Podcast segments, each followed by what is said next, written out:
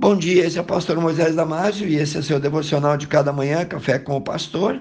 Hoje falando sobre o tema Você comemora o Natal? Vamos só supor que se aproxima o aniversário de alguém muito importante para você. Pai, mãe, cônjuge ou amigo. Então você resolve organizar uma festa para comemorar e homenagear esse super amigo ou amiga faz todos os preparativos, arruma e enfeita bem a casa, convida a família e amigos, arruma presente também para todos os convidados, comidas diversas, bebidas, prepara tudo dando o seu melhor. Clima de alegria e comunhão. Convidados, presente, tudo pronto, que festa fantástica. Contudo, já no fim de tudo, ninguém se dá conta de ter esquecido algo muito importante. Isso mesmo, você lembrou-se de muitos detalhes, mas se esqueceu de convidar o aniversariante. Que tristeza seria, não é? Se isso acontecesse de verdade, de fato. Qualquer semelhança não é mera coincidência, pois assim tem sido o dia em que comemoramos o Natal, o dia do nascimento do nosso Salvador. Na verdade, Jesus tem sido esquecido, ignorado para a maioria das pessoas hoje. Deixa então eu te contar um pouco de como foi o nascimento daquele que deveríamos hoje comemorar o seu aniversário. Está lá em Mateus 1 e 2 e Lucas 1 e 2.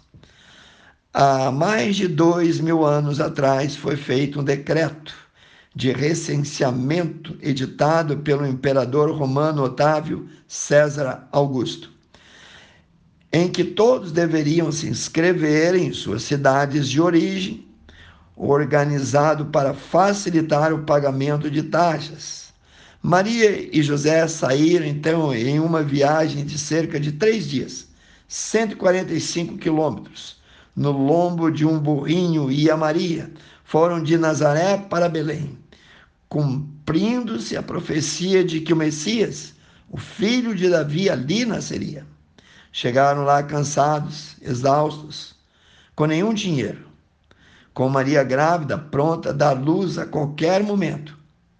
Embora o nascimento de Jesus, do Messias, já havia sido anunciado há centenas de anos, quando Maria e José chegaram lá, descobriram que ninguém os estava esperando. E pior, que não tinha lugar disponível na casa dos conhecidos, dos amigos, dos parentes, ou mesmo nas casas que serviam de hospedaria na época aos viajantes.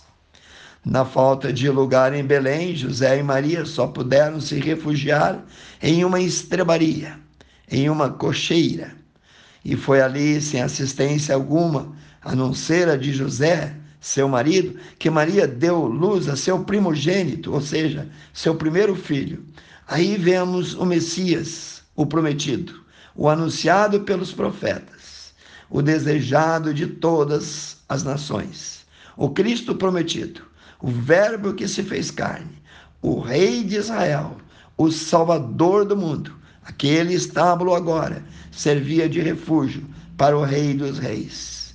E ali sem nenhum conforto, Jesus nasceu. Foi envolvido em trapos de pano.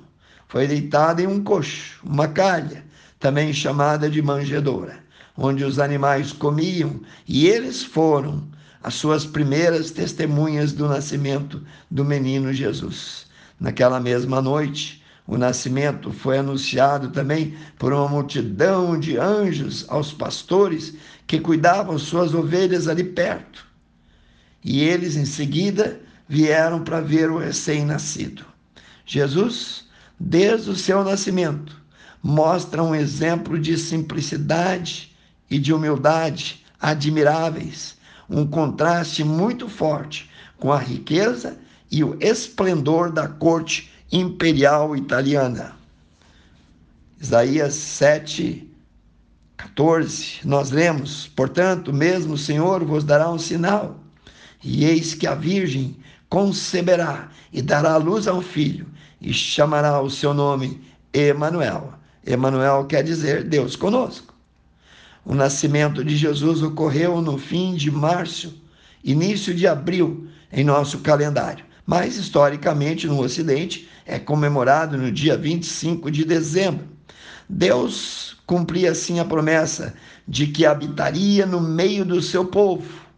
Lá em João 1,11 diz que Jesus sim veio, veio para o que era seu, mas os seus não o receberam. Enfim, estamos em mais um Natal, um tempo oportuno de reflexão.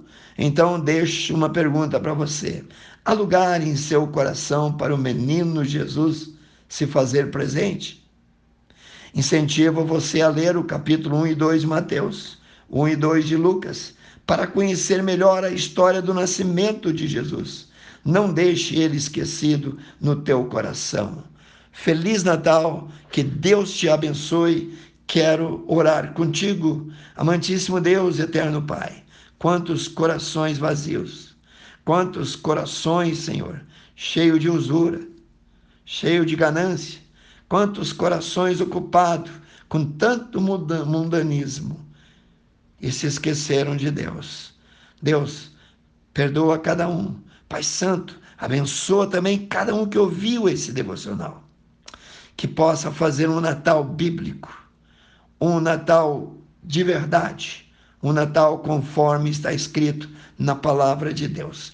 Que Deus te abençoe. Se você gostou desse devocional, passe adiante. E mais uma vez, Feliz Natal! E eu te vejo no próximo Café com o Pastor.